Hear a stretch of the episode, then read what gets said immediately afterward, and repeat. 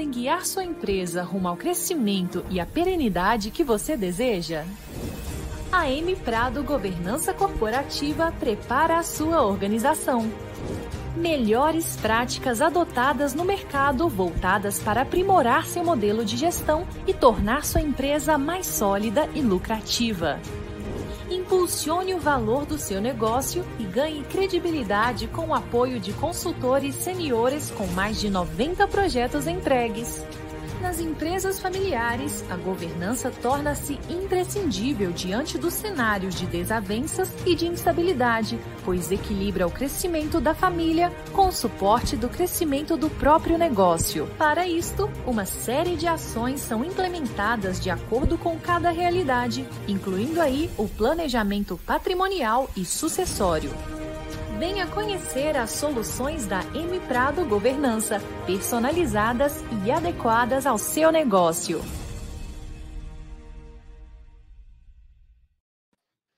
Olá, meus amigos, minhas amigas do site Notícias Agrícolas e da M Prado. Estamos aqui para começar o nosso primeiro programa do ano de 2023. E iremos começar com o pé direito, porque estamos recebendo aqui hoje um profissional do mais alto nível, uma pessoa encantadora, inteligente, competente, que vai trazer para nós muitos insights muito interessantes. E eu tenho certeza que o propósito maior do nosso programa, que é levar conhecimento, levar informação é, de formas de gestão, de como encarar os negócios, para inspirar os nossos internautas, é, será plenamente cumprido hoje com a presença do Paulo Costa. O Paulo é diretor global comercial da Cipcan Oxon. A Cipcan é uma empresa é, com sede na Itália, em Milão, na região de Milão, a Cipcan conta hoje com mais de mil colaboradores ao redor do mundo, vende produtos para cerca de 80 países nos cinco continentes e é uma empresa extremamente inovadora que está sempre buscando novos caminhos, novos desafios e o Paulo vai poder compartilhar tudo isso aqui conosco. Paulo, Seja bem-vindo. Para nós é um privilégio receber aqui hoje no primeiro programa de 2023. Olá, Marcelo. Muito obrigado. Que honra, hein? Primeiro, primeiro programa de um ano que, que vai ser um ano maravilhoso para nós todos. Uma honra, um prazer. Estou muito feliz de participar dessa, desse bate-papo com você. É, e uma coisa, viu, Paulo, que eu fiquei muito feliz é quando nós estávamos conversando aqui há pouco e você contou que assiste quase todos os nossos programas. Então, é, isso mostra é, que é muito diferenciado o público que assiste é, é, esse programa, e isso motiva a gente a continuar desenvolvendo esse trabalho para gerar conhecimento e conteúdos para os empresários do agro.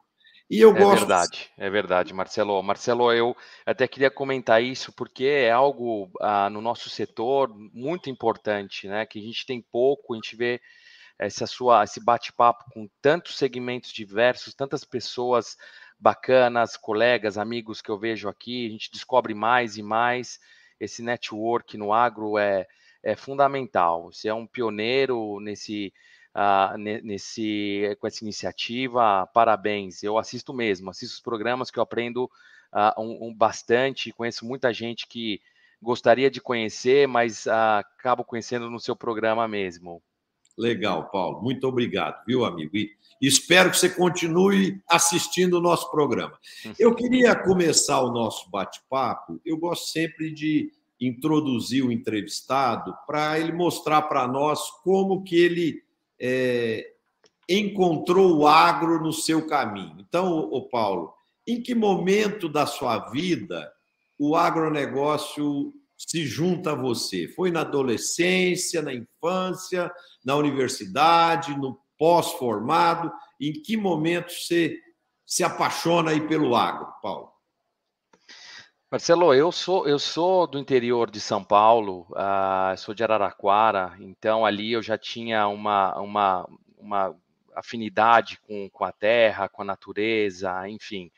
Mas não tenho nenhum, nenhum parente produtor rural. Uh, então, na verdade, esse, esse, a minha, esse, esse gosto que eu tinha uh, foi se fortalecendo. Meu pai trabalhou por muitos e muitos anos na Cargill, uhum. é, 20, mais de 30 anos na Cargill, e aí, quando chegou o momento de escolher a, a, a faculdade que eu queria fazer, meu pai começou a mostrar os lados da agronomia, né? Que a agronomia não tem só a parte técnica, tem a parte comercial, a parte, enfim, tantas uh, frentes que o agrônomo, a agronomia é uma profissão muito democrática, né? Você pode fazer um pouco tudo que você quiser depois de, é, de formado. Então, eu gostei muito dessa, de, dessa versatilidade e uh, escolhi assim, nunca me arrependi, fui, fui, muito feliz na minha faculdade, na minha vida profissional. Então, uh, fiz a escolha certa aí, mas tive uma influência do meu pai uh, me contando um pouquinho do que, que poderia, poderiam ser os desdobramentos da agronomia. Ô, ô Paulo, agora conta um pouquinho para nós dessa história bonita aí da Cípica, que começa lá em 1946, depois de uma guerra mundial, onde a Europa estava totalmente destruída, né? Como que os fundadores começam essa organização e como que ela chega até aqui? Dá uma resumida para nós nesses nesses quase aí 70 anos aí de história. É, Marcelo, é realmente uma história muito, muito bonita. Foi um pouco também do que me atraiu a, a Cipca, começar a trabalhar na Cipca. São dois, na verdade, essa história começou com dois engenheiros. É, a família ainda continua no, no, na liderança da empresa, depois de 75 anos. Esses dois engenheiros começaram a, com plantas de, de, de formulação de agroquímicos. A gente pode imaginar que 75 anos atrás, esse mercado era uma uh, era muito novo, né? Ainda existiam poucas, poucas moléculas, uh, poucos produtos, poucas empresas. E depois disso, eles foram desenvolvendo a empresa a, a, a parte de síntese também, é, criando parques industriais. É, eu acho que a, a, depois dessa da, da, da inauguração da, da CIPCAM, a, o segundo fato para mim foi de, de, mais coragem foi vir, foi, foi vir para o Brasil há 45 anos atrás. É, então, no Brasil, a, a Cipcan começou as suas operações é, em um mercado pequeno ainda, que prometia muito. É, os, as duas famílias italianas decidiram investir aqui em Uberaba e, e vieram aqui com a cara e com a coragem e, e fizeram um negócio que dura até os dias de hoje, é, cresce muito até os dias de hoje aqui no Brasil. Então, é realmente uma história. Quando a gente se, é, tiver a oportunidade de visitar-nos em Milão, a, a, empresa é toda. A, a, você encontra pedaços da história pela empresa. Isso é muito, muito, muito bacana, interessante. A gente vive a história no dia a dia, uh, inspirados aí pelos fundadores da empresa. O, o Paulo, é, você foi trabalhar em Milão, né, na sede da companhia. É, como que o brasileiro hoje, você trabalhando numa organização global, né, como que o brasileiro é percebido hoje, na sua visão? É, daqui um pouquinho nós vamos falar dos acontecimentos de domingo passado, mas é, de uma forma geral, como que, como que, que você vê a percepção dos seus pares lá, do brasileiro, do Brasil? Como, como que é a imagem nossa lá fora? Marcelo, é muito interessante uh, essa pergunta, porque eu mesmo me surpreendi muito quando cheguei na, uh, em Milão e comecei a fazer meus contatos a, a, com as outras, os parceiros, clientes, eh, fornecedores, enfim, comecei a encontrar tantos brasileiros uh, trabalhando nessas empresas, uh, ou com sede nos Estados Unidos, ou na Europa. É, e isso me chamou a atenção e, e, comecei a discutir um pouquinho, entender com eles também por que, que eles estão lá, né? Por que, que... E começo a notar é, é, que o brasileiro, Marcelo, é um profissional uh, uh, muito, muito dinâmico, um profissional muito flexível, um profissional muito empático. E isso, além de, do brasileiro estar tá no mercado, né, é, independente se ele vai para o exterior, depois volta para as filiais na, no, no Brasil, é um profissional que tem uma atratividade muito grande lá fora, muito grande, muito maior do que eu pensava.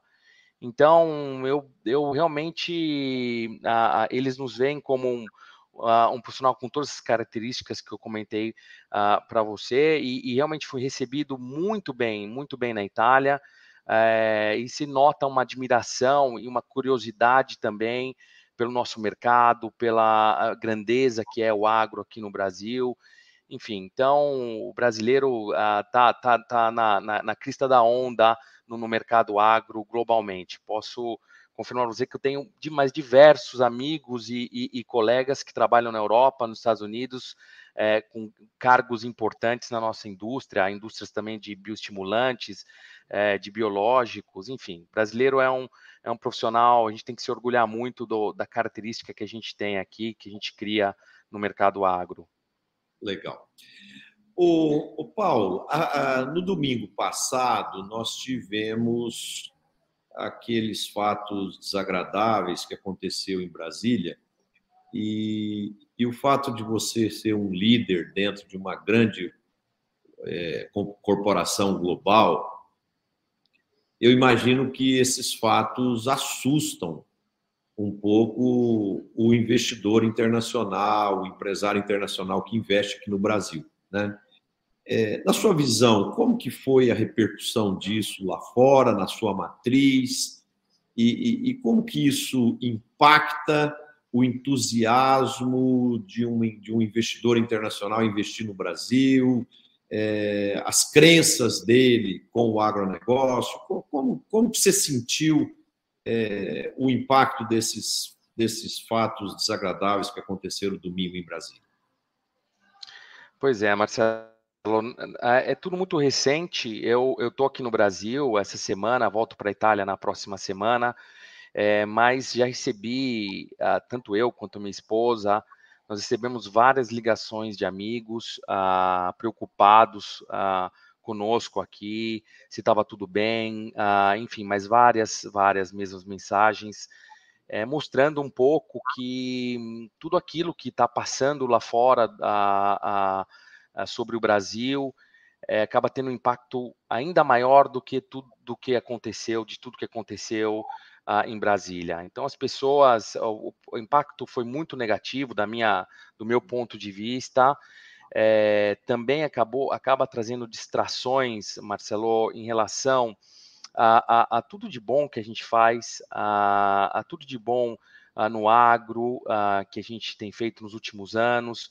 A gente tem tido distrações atrás de distrações e a imagem acaba sendo prejudicada do Brasil. É, isso não está sendo legal, enfim. Então, assim, é, no nosso dia a dia aqui, realmente a gente percebeu que as pessoas estão assustadas lá fora com tudo que está acontecendo é, e não não não está sendo uma, uma experiência boa aí para o Brasil. É, na minha opinião, viu, Paulo, uma, uma coisa que nós brasileiros precisamos entender que as pessoas de direita e de esquerda têm que aprender a conviver juntos debaixo do mesmo teto porque nós vivemos no mesmo país, né? E as diferenças ideológicas e, e de pensamento têm que ser administradas para que a gente possa conviver em paz, a gente respeitar as crenças é, um dos outros e a gente poder fazer o Brasil seguir em frente, porque a alternância de poder ela existe no mundo inteiro, né? Por exemplo, lá na Itália agora nós temos uma primeira ministra é, de direita, né? E então isso é normal, essa alternância tal. Agora, nós não podemos continuar como estamos, quer dizer, filhos brigando com pais, pais brigando com os vizinhos, e ninguém se entende, todo mundo de mal, todo mundo, aqueles almoços de domingo gostoso não tem mais. Quer dizer, é muito negativo, todo mundo está perdendo com isso, as pessoas precisam fazer uma reflexão e entenderem que ninguém está ganhando com isso. Porque, por exemplo, todo mundo tem um parente desempregado. E se a economia do Brasil der certo, seja com a esquerda ou com a direita ou com o centro, é, vai ser bom para o Brasil. Aquele parente que está desempregado às vezes vai arrumar um emprego, aquele que está sem alternativa vai poder criar uma pequena empresa e virar é, empresário. Ou seja, as pessoas não param para olhar isso. Né? Então, tudo que acontece é, é, é destrói tudo para todos, né? para todos. Ninguém, ninguém ganha com o que está acontecendo. Ninguém ganha, todo mundo perde. Não é isso? Exato. E o país, e o Brasil é sempre foi visto como um país democrático nos últimos, nas últimas décadas, um país democrático, é, um país com instituições privadas ah, muito fortes. É, a gente vê ah, nosso setor agrícola com uma representatividade muito importante lá. Enfim, eu, eu concordo com você 100%, Marcelo. Ninguém ganha com isso. A própria primeira-ministra italiana saiu aí a, a, criticando tanto os atos, ela que é uma a, que tem uma posição bastante de direita. Enfim, então não, não, não, não foi. Eu acho que esse período que a gente passou, tomara que a gente tenha aprendido um pouco e que isso passe rápido é, e a gente toque a vida para frente e, e, confiar no nosso setor, confiar no setor também nos outros setores, mas o nosso é muito forte uh, para manter aí o, o crescimento, enfim, eu acho que independente do governo, a gente consegue, conseguimos durante tantos anos crescer sem, com pouco apoio que a gente teve do governo, não seria diferente agora, né? Exato. Ô Paulo, vamos falar um pouquinho agora sobre o mercado global de, de defensivos. É, a gente vê o mundo muito preocupado com as questões ambientais, sociais, o ESG, né? e, e, e sempre é, tem um, um, um, olho de preocupação com a toxicidade do, dos defensivos, o, o, a agressão ao homem, aos insetos, ao meio ambiente e tal. É, como, como que você tem visto a evolução desse mercado? E, e, e eu queria que você comentasse um pouquinho sobre a evolução dos produtos e da toxicidade, porque é, muitas vezes, por exemplo, aqui, principalmente a imprensa brasileira, às vezes, fala: ah, o Ministério da Agricultura aprovou mais 10 defensivos, né? É, eu acredito, pelo menos eu sou agrônomo como você, é, tudo que eu sei a respeito de defensivos, é, quanto mais tem passado o tempo, eles têm se tornado menos tóxicos, mais eficientes, demandado menos volumes e, e, e sido mais é, precisos, né? Então, eu queria que você comentasse um pouquinho, até para esclarecer. Às vezes tem alguém que está nos assistindo também que não conhece tanto sobre esse mercado, até para ouvir de um especialista um pouquinho sobre esse segmento.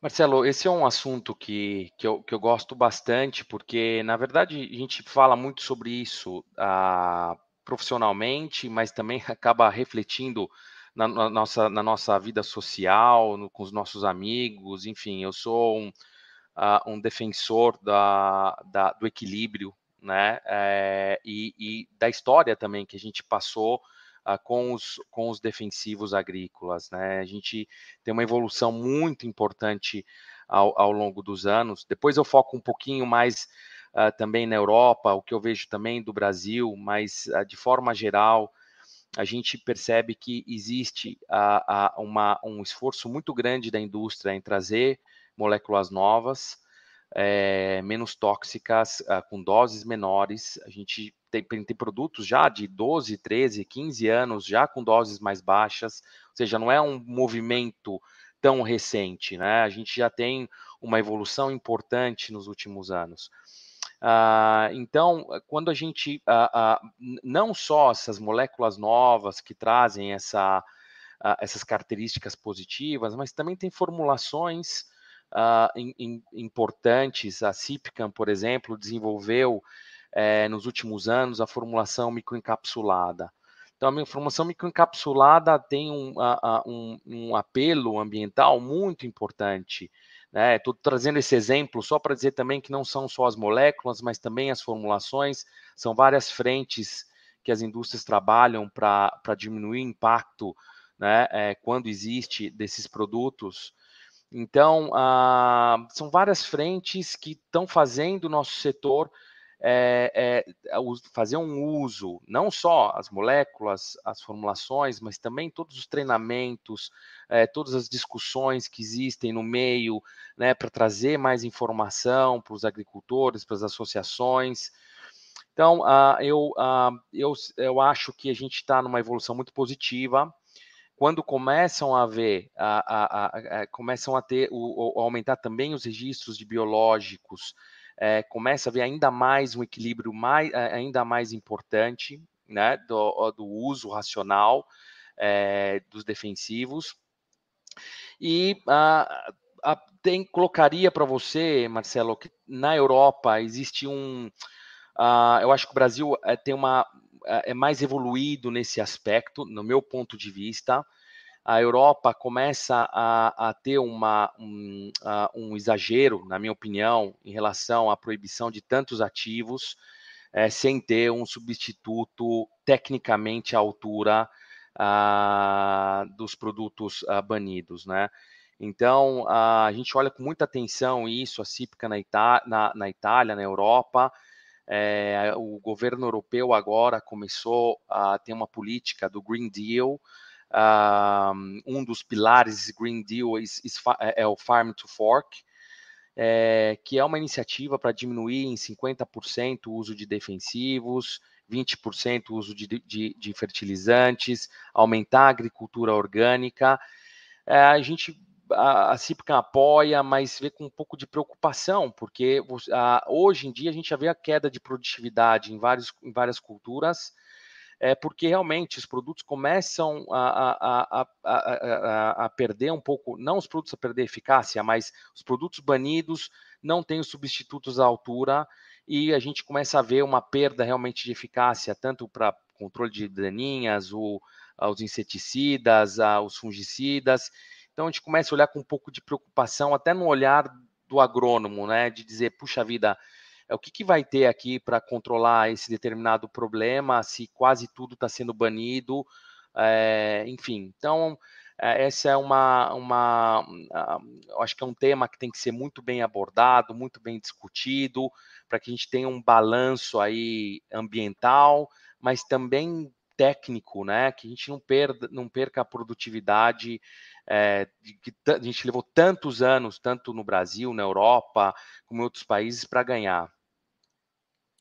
O, o Paulo, é, outro dia nós temos um outro programa aqui no site Notícias Agrícolas, que é o Conexão Campo Cidade, e nós estávamos debatendo lá um dia que muitas vezes a, a própria Europa condena o agro brasileiro é, por várias, é, várias questões, seja de desmatamento, seja de queimadas, seja de uso exacerbado de defensivo e tal é, eles, é, de uma certa forma, as indústrias produtoras de, de, de, de defensivos, é, normalmente elas não emitem é, sua opinião ou, ou, não falam muito a respeito disso. Você não acha que as indústrias, por exemplo, tanto norte-americanas quanto, quanto as europeias, que estão aqui no Brasil, que conhecem o mercado brasileiro, porque a gente sabe, né, vamos dizer, é, 99,9 são do bem. Quando um 0, alguma coisa ela faz uma coisa errada, generaliza tudo, né? Então, você não acha que as empresas, não só as indústrias defensivas, mas as tradings, as grandes multis, sejam de sementes, todas elas, não deveriam também, de vez em quando, se manifestar? Ó, eu estou lá no Brasil, eu conheço o Brasil, o Brasil não é assim, não é assado, porque o Brasil precisa resgatar essa imagem, né? Como é que você é. vê isso? Como que o que, que poderia ser feito para melhorar isso, Paulo? Marcelo, eu me lembro que há 10 anos atrás eu trabalhei na uh, eu trabalhei na Dow AgroSciences na, na Espanha e me lembro quando chegava no escritório em Madrid, uh, vinha um diretor com uma folhinha de jornal um, toda, toda semana ele vinha com a folhinha e falava: olha aqui, vocês estão desmatando a Amazônia, isso não pode, enfim. Uhum. Então a gente convive a, a, com essa, a, com, essa é, com essa história de que o Brasil desmata, que o Brasil é, não é consciente. Até os dias de hoje, eu ainda escuto muito é, essa percepção uh, do, uh, do europeu, onde eu estou mais inserido agora, uh, que diz, mas vocês crescem, mas vocês crescem em cima da, da floresta amazônica. E, e, eu tenho um discurso, porque eu sempre gostei muito desse assunto, uh, eu acho que nós somos tão eficientes uh, e tão bons na agricultura que eu gosto de, de explicar que, que não é bem assim. Uh, eu também trabalhei no, na fronteira agrícola, quando eu comecei minha carreira, trabalhei em Sinop, no Mato Grosso, então tive muitas experiências positivas nesse aspecto de dizer, olha, pessoal, não é bem assim a história. Deixa eu contar para vocês, a gente cresceu uh, de forma estruturada, uh, uh, o Brasil preserva muito bem né, as suas as suas reservas naturais, as suas, suas matas, a agricultura cresce em outra direção, direção das pastagens degradadas, enfim, em, em direção da produtividade. Então, é um trabalho que realmente, um discurso, na verdade, que todo mundo deveria levar é, de forma estruturada é, é, para todos ali na Europa. A gente tem essas manchas, né, Marcelo, que vem dessa história, como aconteceu no domingo. a gente tem as situações de que o nosso líder, há poucos anos, foi mostrando dados importantes mas é, é, tinha pouca credibilidade lá fora, enfim, então a gente estava contando uma verdade, mas os, os, os, os estrangeiros ali estavam entendendo como uma mentira. Então a gente tem que coordenar um pouco, né, o discurso nosso dos profissionais da área é, diante desses, de, desse público, mas o governo também tem que passar mensagens sólidas. Tem que ajudar, né, tem que ajudar, né Paulo? Exato, exato.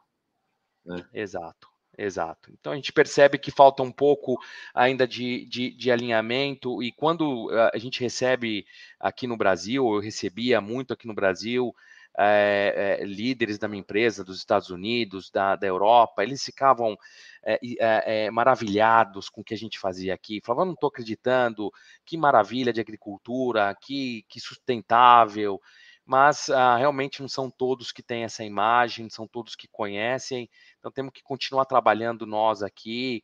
É, é, eu sei que tem muitas, muitos estudantes que estão vendo a gente aqui, ah, é, desde de novos, aí eles têm que ah, levar essa bandeira de que o Brasil é um país que, que realmente produz com sustentabilidade e é onde a agricultura vai crescer. Está aqui, a agricultura vai crescer aqui de forma sustentável, vai ser aqui. O, Paulo, é, eu queria te ouvir um pouquinho. Você hoje é um brasileiro que vive na Europa e trabalha numa empresa europeia. O que, que a guerra do leste europeu impactou na sua vida profissional como executivo e o que, que ela impactou na sua vida pessoal lá, você, sua esposa, é, sua família, assim, o que que isso é, trouxe de, de impacto na sua vida?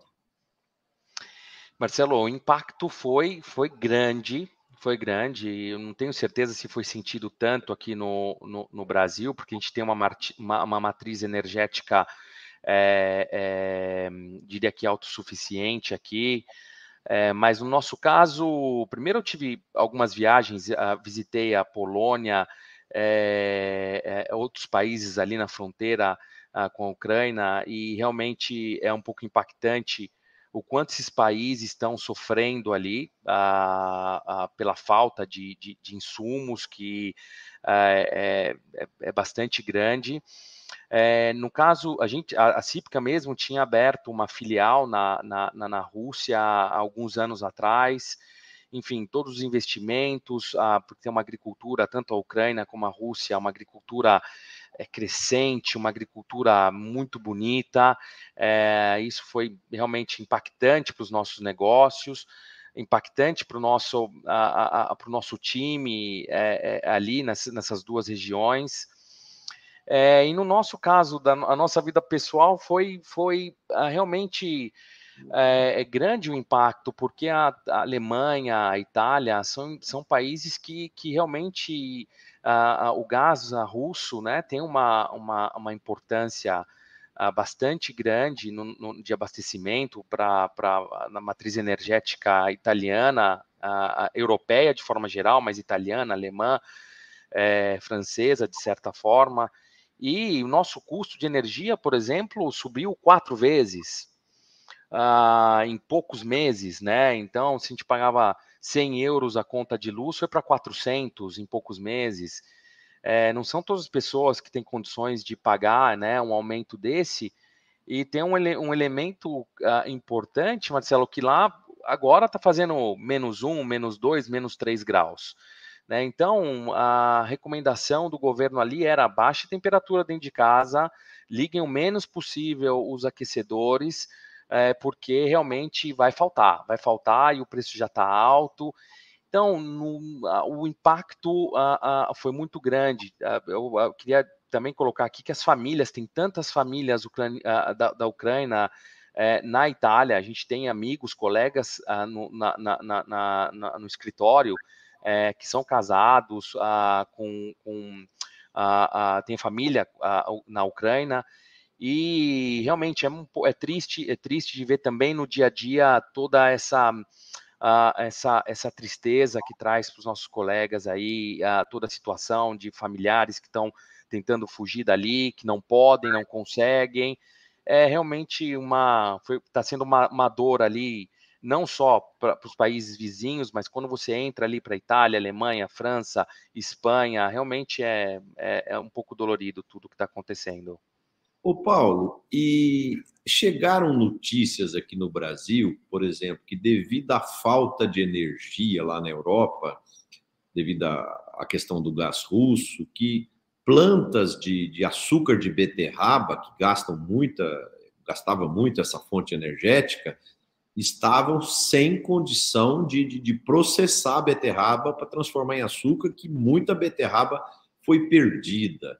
É, a coisa chegou nesse nível mesmo?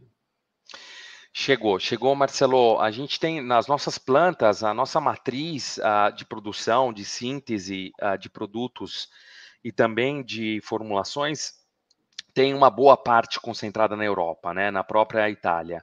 E a gente teve um impacto no custo é, que em uma semana a gente perdeu 3, 4 milhões de euros de, de, uh, uh, de, de, de, margem ali pelo aumento do gás. Uh, e realmente algumas empresas que a gente tem relação, que fornecem produtos para nós, tiveram que parar.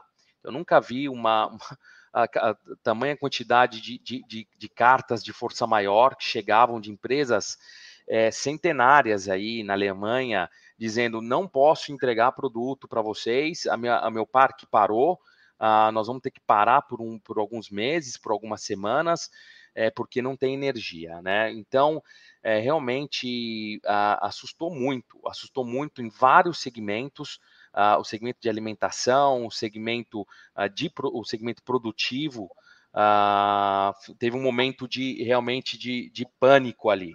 Agora a situação tá, tá, tá, tá melhor, teve, eu acho que, uma contenção importante é, do, da, das casas, uma, a, a, das indústrias, elas racionalizaram melhor, a, a, essa, já começaram a diversificar também a fonte energética delas, a CIPCA é uma delas, que começou a, percorrer um outro caminho, é, enfim, então acho que o pior, espero, né, que o pior já tenha passado, mas teve um momento de pânico, Marcelo, de pânico, é, tanto do, do, lado pessoal, mas também do lado de, de, de, produção. Do lado de produção, nós mesmos sentimos na pele o aumento assim rápido no custo e, e também a própria restrição né, de, de, de volume. É, a safra agrícola que foi plantada em outubro e novembro, e que tem é, por exemplo, no próprio Rio Grande do Sul ainda tem algumas pessoas ainda plantando soja nesse momento devido à falta de chuva, que houveram atrasos, né?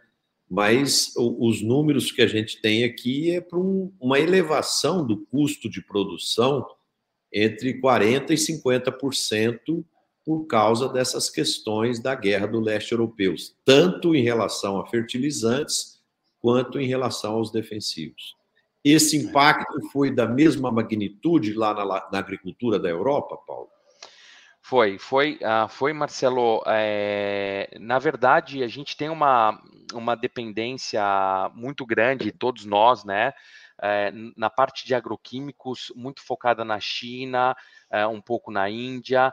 No caso de fertilizantes, a situação é, é mais dramática, né? Porque a Rússia tem um, um papel uh, uh, importante ali tanto na produção, mas também no fornecimento de gás, produção dos, dos fertilizantes e é, é, realmente a, a, agricultura teve um aumento de custo ah, muito, muito grande, muito, muito grande, principalmente na parte de fertilizantes. Na parte de agroquímicos, eu acho que, de certa forma, essa nossa dependência ah, chinesa né, de componentes, de ativos, ela acabou é, sofrendo menos com, com, a, a, com a crise do leste europeu, com a crise da Rússia e, na, e da Ucrânia, é, mas ainda assim teve, tiveram impactos importantes, mas, mas menos do que a indústria de fertilizantes, que realmente é, foi, foi drasticamente impactada. O, Paulo, eu queria te ouvir aqui agora. Você é um diretor comercial global da companhia. É, como que você está vendo no mundo todo, é, vocês atuam em todos os continentes, é, a questão do comércio eletrônico e dos marketplaces na venda de insumos agrícolas? Como que você está sentindo isso? Isso, isso, eu tinha um dado é, que eu vou até colocar ele aqui para ajudar na nossa discussão aqui. É, em mil, se não me engano, em 2019, a Europa é, comercializou através de, de, de, comércio eletrônico e marketplaces entre insumos agrícolas, peças de tratores e equipamentos. É, na época era 0,12%, eu me lembro muito bem, 0,12%. Quando chegou 2020, isso saltou para 7% é, com, com a questão da pandemia. Né? O dado de 2021 e 2022 eu não, não tive acesso mais. E então é o seguinte, como que você está vendo essa questão? O, o, comércio eletrônico e o marketplace vai ser uma realidade para os insumos? Ou com o fim da pandemia ele terá um papel de coadjuvante? Ele vai ser protagonista ou ele vai ser coadjuvante, Paulo?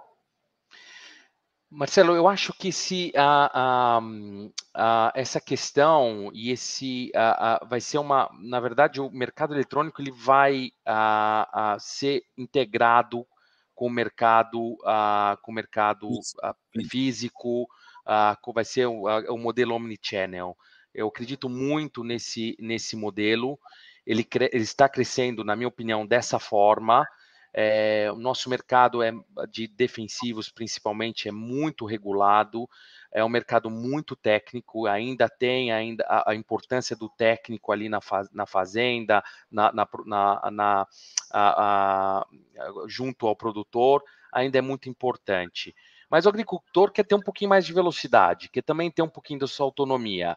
Então, por isso que eu acho que esse modelo integrado uh, vai, vai, vai funcionar, vai funcionar muito bem. Nós estamos trabalhando em vários países uh, com esse modelo, está crescendo, mas quando a gente tentou uh, ir puramente no, no, mercado eletrônico, fazer a venda por ali, é, na minha opinião, não foi tão, tão efetivo como a gente esperava.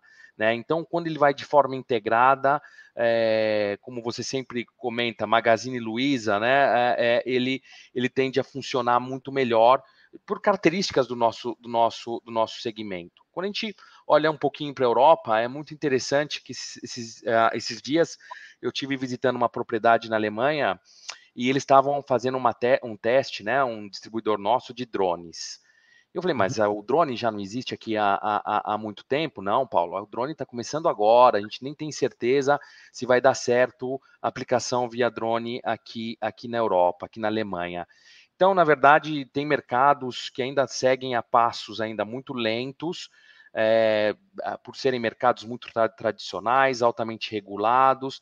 Então, eu acredito muito na, na integração de ferramentas, né? A, a parte digital, parte, a, a, a parte física, os canais, os pontos de venda. Eu acho que os pontos de venda têm que ainda se modernizar ainda mais para atrair o, o cliente ali, mas a integração de tudo vai ser um caminho sem volta.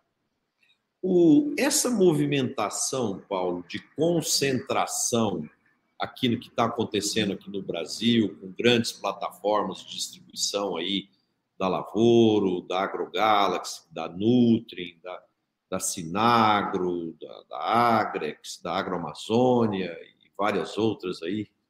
Se eu, se eu esqueci alguma aí, peço aos colegas que me perdoem. Né? Quem faz programa ao vivo não consegue guardar todos os nomes, né?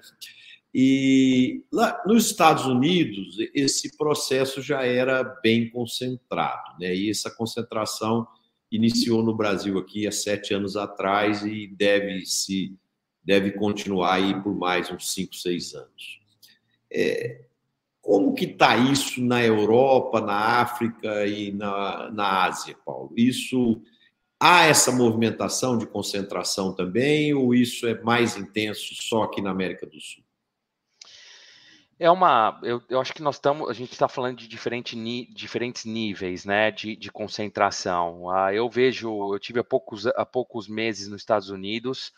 É, é, e realmente o nível de concentração ali é altíssimo, né? O custo de entrada nos distribuidores é, é algo ah, muito, muito maior do que a gente, o que a gente tem aqui no Brasil, que para mim já vem no segundo lugar uh, depois dos Estados Unidos em nível de concentração, uh, que uh, é, eu diria obviamente, mas a gente tem visto a tendência é que cresce, cresce a cada dia.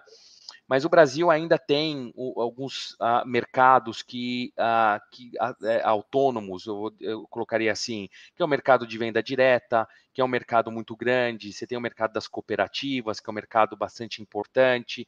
Então eu vejo essa concentração no Brasil ela, ela, ela, ela, ela é limitada, ela vai continuar eh, acontecendo.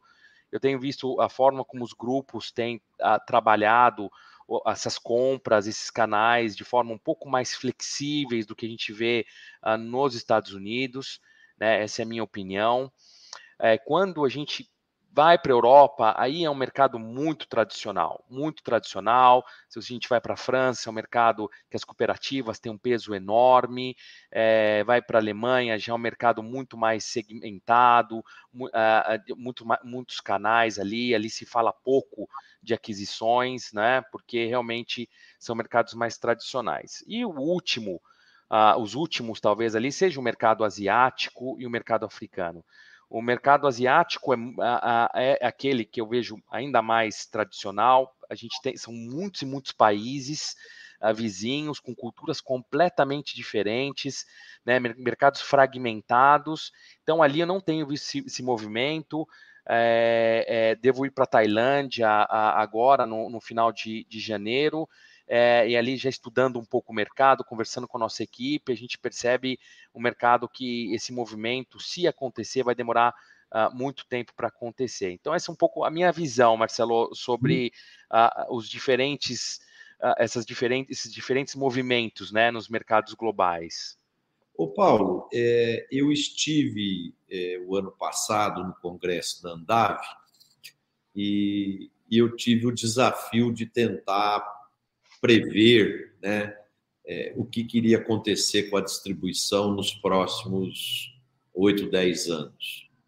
E, e uma das coisas que eu me atrevi a dizer é que esse percentual que em dois, eu não tenho dados de 2022, mas que em 2021 estava em 32% no Brasil de venda direta, tenderia a decrescer significativamente para os próximos 8, 10 anos, porque ah, as, os distribuidores, as cooperativas estão se profissionalizando muito e se estruturando muito. Né?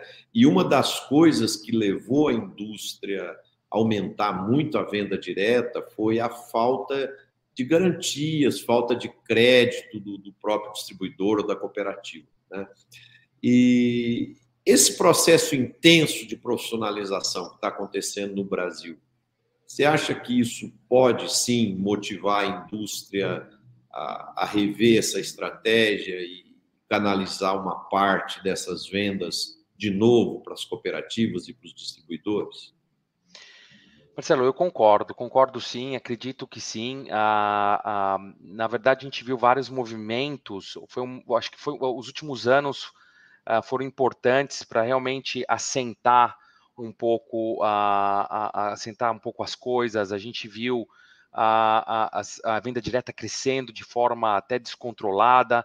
Uh, produtores uh, é, é, pequenos, eu diria, né, já comprando diretamente da indústria, isso seria uma disrupção muito grande é, para o setor, porque a revenda tem uma a, a, e a distribuição tem um papel importantíssimo de concentração de tecnologia, né? Eles têm não é só os, não são só os produtos, mas tem a, a, a tecnologia de aplicação. Você tem drones, você tem satélite, você tem tanta coisa é, é, é, é, envolvida no processo produtivo que o produtor sozinho, seguindo esse caminho, tentando ser independente, estava, na minha opinião, né, é, é, perdendo um pouco o foco dele, que era aquele de produzir. Né? A gente ouvia falar muito de, algumas, de alguns produtores querendo trazer produtos diretamente da China, registrar agroquímicos, enfim, ou através de consultorias. E eu comecei a ver esse movimento muito perigoso, porque é uma arte, né? Você, a, a, você lidar com esses fornecedores, a, a ter fontes diversas de fornecimento, é, enfim. Então eu vejo, eu vejo, eu acho que tem o seu percentual de agricultores que tem uma capacidade muito grande de é, é, absorver serviços, absorver todas essas tecnologias uhum. é, que estão disponíveis mas não são todos, não são todos. E o movimento de crescimento me preocupava um pouco, principalmente com aqueles produtores pequenos, que, ou médios e pequenos, que têm que focar na sua, na sua produção e deixar que a revenda ali, que tem tanta oferta, tem tantos fornecedores, tem acesso a tanta tecnologia, né, pudesse ali uh, dar essa assistência para eles uh, de forma efetiva. Então, eu acho que tende sim a decrescer. Acho que vai chegar um momento que uma, um, um, um, bom percentual aí uh, da nossa, uh, dos nossos produtores que tem áreas grandes, tem estrutura, vão conseguir lidar bem com os diferentes fornecedores, mas não são todos. Então, eu estou achando que, concordo com você que está tá tendo uma, não tem os dados, mas a minha percepção é que vai ter uma, vai, vai ter uma regressão aí nesse, nesse percentual. Ô Paulo, e a nível global, só que você anda por todas as partes do mundo aí, como você está vendo o crescimento do uso da inteligência artificial, da agricultura de precisão, da agricultura digital, tanto para as questões de evolução agronômica na produção, quanto na evolução em ferramentas de gestão, controles financeiros e etc. Como, como você tem visto isso? Marcelo, eu na, na, no Brasil, sem dúvida, Brasil e Estados Unidos, eu acompanhei quando na minha empresa que eu trabalhei antes de vir para a Cípica, aquisição de empresas de, é, de agricultura digital. E eu acho que as empresas também nesse, nesse setor, nessa área, estão aprendendo estão é, se adaptando, é um caminho sem volta, ah, digo de, de, de, forma positiva, né, mas ainda existe ainda um, um aprendizado importante, né, a gente, ah, eu, eu, eu, lembro muito bem que quando a gente é, comprou uma empresa de agricultura de precisão e, e é, que a gente encontrou um problema tão básico, né, que a, o satélite tirava as fotos das, das lavouras, mas eles tinham esquecido que alguns dias a gente tem dias nublados no Brasil, né, no, no verão. Então, e agora? Como é que a gente resolve que a gente não consegue tirar a foto dali do satélite com, com esses dias nublados? Então, Uh, isso já foi resolvido, isso foi sendo adaptado uh, para cada situação. Para o Brasil, a gente está falando de um continente, então tem diversos climas. Uh, nos Estados Unidos, da mesma forma.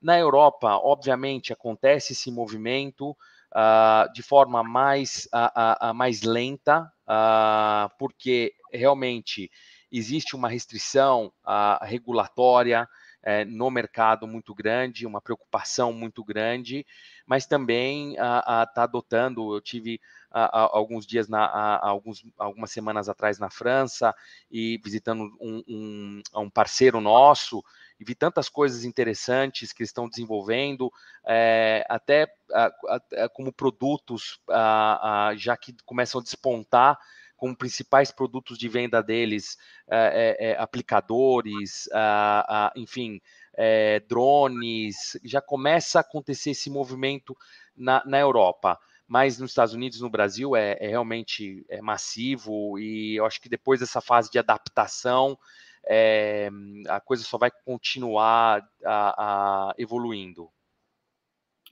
É, eu, eu tenho essa mesma crença que você, e principalmente aqui no Brasil, o agricultor brasileiro ele tem uma abertura muito grande para a inovação, para o desenvolvimento tecnológico, né? Então, é, a gente tem visto um crescimento na utilização é, dessas ferramentas e tem e elas têm ajudado muito o agricultor potencializar a produtividade e melhorar é, seus modelos de gestão. O Paulo, e agora vamos falar um pouquinho de logística. Eu, eu tenho dito aqui no programa que a logística vai ficar cada vez mais complicada para a indústria, para o distribuidor e para a cooperativa. Por quê? Porque o agricultor, cada vez mais, ele quer ter menos galpão, cada vez mais ele quer ter menos infraestrutura ele quer ter mais é, just in time no uso dos insumos e também ele fica preocupado com a questão de, de, de, de roubo, de furto e, e também é, uma menor demanda de capital de giro para ficar parado com os estoques. Né? E, e aí ele acaba, como cidadão comum, olhando o que o Mercado Livre faz, ele vai lá, compra um, um bem né, no Mercado Livre e 24 horas, 48 horas depois, o bem já está lá na casa dele. E ele começa a falar: não, eu quero que meus fornecedores façam comigo igual o, o Mercado Livre faz, o, a Amazon, o Magalu e etc. Né? E como é que você está vendo essa esse comportamento e, e, se as empresas já estão atentas a isso, Paulo? Você acha que é, tem gente investindo é, é, numa melhor logística, repensando o formato de como fazer essas entregas fracionadas? Ou seja, a nossa cadeia produtiva está atenta a essa mudança de hábitos? Marcelo, eu acho que sim. Eu acho que é um, a, a, a, as indústrias, de forma geral, estão muito focadas no cliente, né? Estão muito focadas. É, é, é, interessante. Eu acho que isso é muito positivo para a agricultura, para o produtor, eles, a, a, indústria se adaptando às necessidades do cliente.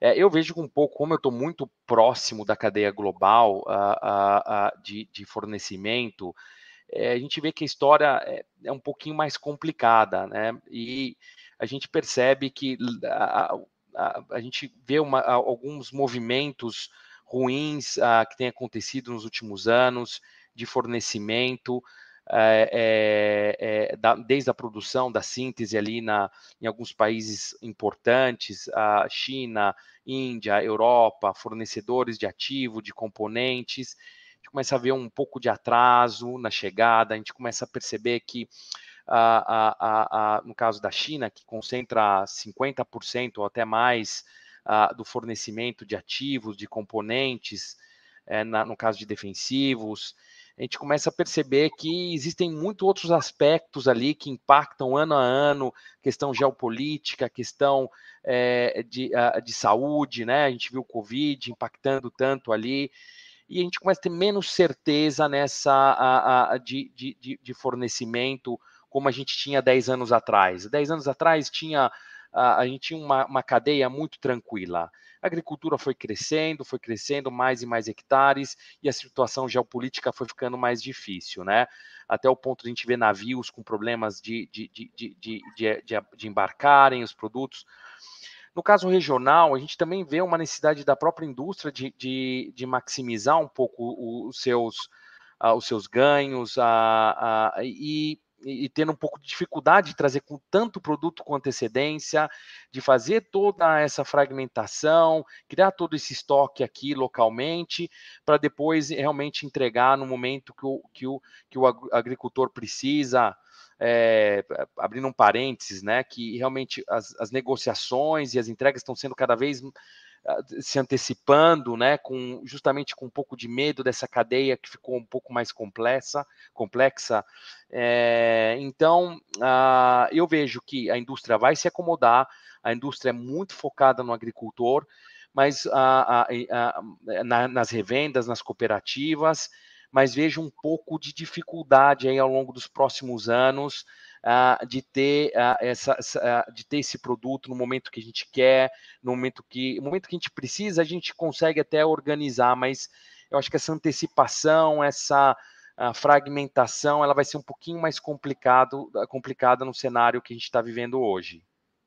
Uma das megas tendências hoje, que tem se falado muito no pós-pandemia e e baseado nos, nas influências também da, da Guerra do Leste Europeu, é um replanejamento da cadeia de suprimentos para as empresas, né? Porque é, quando, quando esse mercado global foi construído, é, entre aspas, as empresas desenharam um modelo ideal, né? Onde que é o lugar mais barato para mim fazer é, tal produto? Ah, é na China. Onde eu devo fazer tal coisa? Na Índia onde eu faço tal coisa, nos Estados Unidos e tal, e se imaginou um modelo ideal e todo mundo iria comprar na melhor condição e tal, né? Então a pandemia, a guerra é, e outros fatores aí, secas e, e furacões e, e N, N fenômenos climáticos têm mostrado para as empresas que talvez a melhor forma de você ter seu, sua, seu canal de suprimentos é num formato um pouco mais regionalizado. Né? Então, tem muitas empresas revendo essas questões e, e você acredita muito que isso vai mudar bastante ou hora que passar a ressaca aí da, da pandemia e da guerra, tudo volta como era antes? Marcelo, eu acho que hum, a, a, minha opinião é que vai ser um período longo. Eu não sei a, a, no, no, no, longo prazo, mas no, no, curto e no médio prazo, a, gente vai ter que trabalhar de forma a, procurar canais diferentes. A, a Cipcam, por exemplo, tem a sua produção na, na, na, na Europa, mas procurou também diversificar na China. Agora, na China, a gente está mudando nosso parque industrial para uma outra região que, que é menos uh, uh, sensível a todas essas uh, políticas chinesas de, governamentais eh, que se chamavam de Blue Sky. Enfim, a gente vê que tem muita coisa que realmente faz sentido, mas também tem muita coisa que é especulação.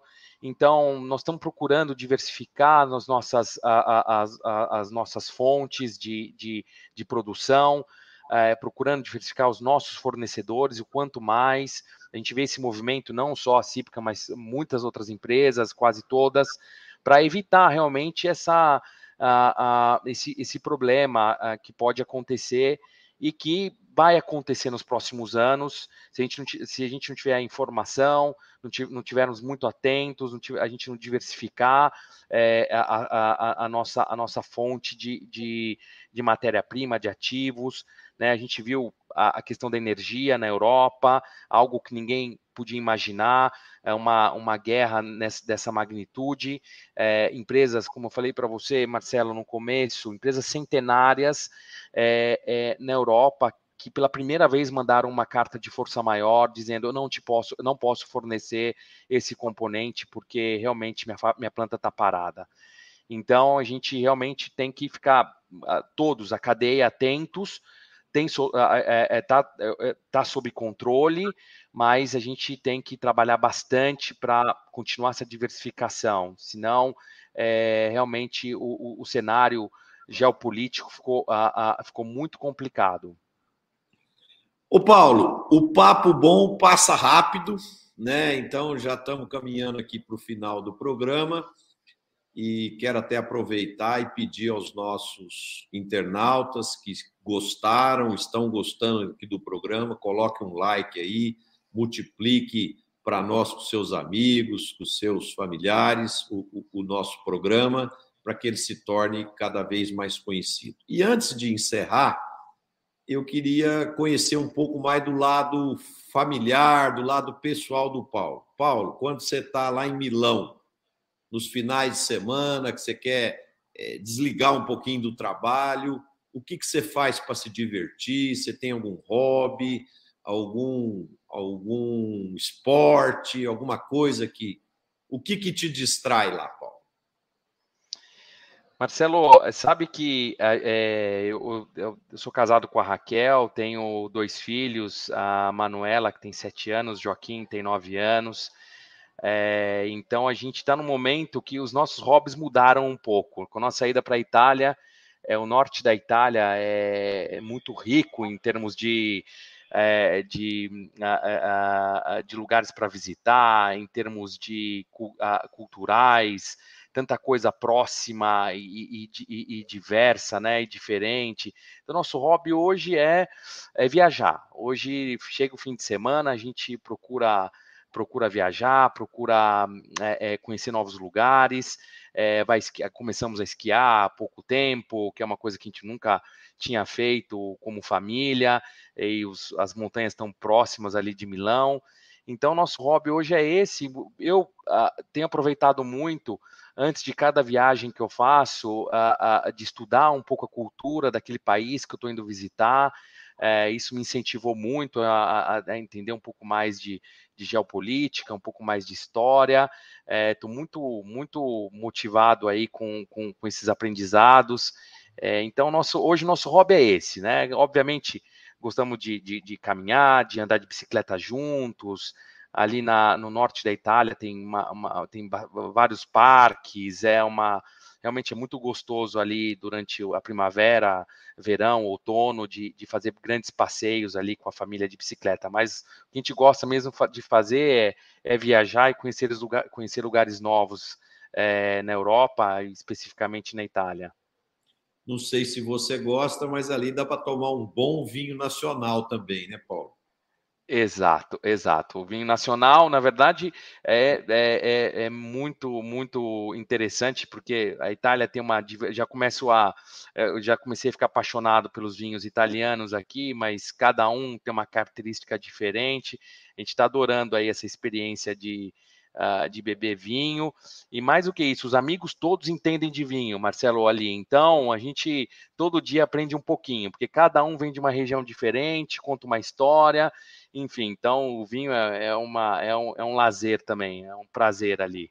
Ô, ô Paulo, você sabe que é, é a minha esposa é descendente de italianos e, e ela tem a nacionalidade italiana e conseguiu para os meus filhos, né? E eu é, e eu através é, da minha esposa eu fiz a, a, transcrição do meu casamento lá na Itália. E há cerca de cinco anos atrás eu recebi também o passaporte italiano. Então é, eu sou eu sou italiano como segunda nação e, e, também gosto muito da Itália admiro muito admiro muito o vinho a comida a cultura e, e, realmente eu acho que é um privilégio aí isso que você está tendo, poder morar ali em Milão, uma região de muito progresso, muito perto da Suíça, muito perto de vários países ali, né, que dá para é, você é, nos finais de semana conhecer muita coisa bacana, aprender bacana, muita coisa e também propiciar muita cultura para suas filhas. Paulo, é... Marcelo, agora não tem mais desculpa para nos agora tem que nos visitar lá, então, hein? Com toda com o passaporte italiano ficou mais fácil ainda de nos visitar em Milão. Tá bom. O dia, o dia que eu for marcar uma viagem para a Itália, com certeza vou te avisar com antecedência. Nós vamos tomar um vinho juntos lá em Milão, se Deus quiser. Por favor. pai, eu queria que você deixasse uma mensagem inspiradora aí para os nossos internautas. Tem muita gente jovem, muita gente experiente, muita gente empresária que nos assiste aqui e que é, é sempre muito bacana ver uma pessoa, um brasileiro muito inteligente, muito competente, jovem, né, ascendendo uma carreira global numa grande multinacional importante. E então, é, qual o conselho ou qual a mensagem que você quer deixar para a gente fechar o programa? Bom, Marcelo, para os jovens, é, o conselho é, é, sempre aqueles que têm, têm vontade de de ter uma experiência fora. É, eu acho que é, é, muito importante investir desde o começo, na, deixar todo mundo saber que, que essa é uma vontade e, e investir nas línguas. eu acho que a, o brasileiro o brasileiro tem uma, uma, uma, uma característica, como eu falei no começo, é, imbatível. Imbatível, o brasileiro sim, é, é bem preparado, é, tem, tem condições de, de, de, de, trabalhar na Europa, nos Estados Unidos, aonde quiser. Essa é a minha, a minha opinião para os jovens.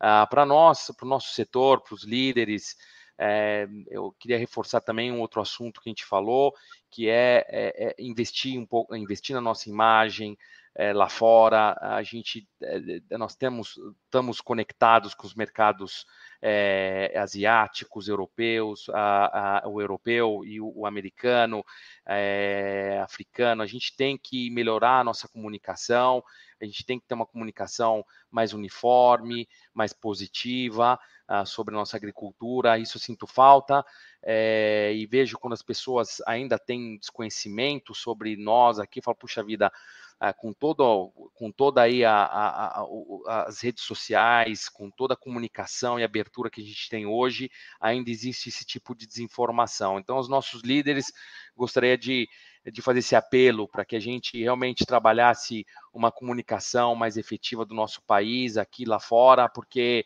é, o futuro é brilhante. O futuro para o Brasil, em todos os, uh, os sentidos na agricultura, ele é brilhante. Paulo, muito obrigado pelo seu tempo, seu carinho, sua atenção aqui conosco. Foi fantástico aí o papo com você, aprendemos bastante e esperamos rapidamente reencontrá-lo novamente. Viu? Foi um grande prazer te receber aqui. Queria agradecer aos nossos internautas que nos assistiram, aqueles que irão nos assistir nos nossos canais do YouTube e para nós é uma honra, um privilégio ter essa audiência tão bacana de vocês. Queria agradecer a todos, uma boa noite, um excelente final de semana e a gente se vê novamente na próxima quinta-feira com mais um programa Líderes do Ar. Um abraço a todos e se cuidem.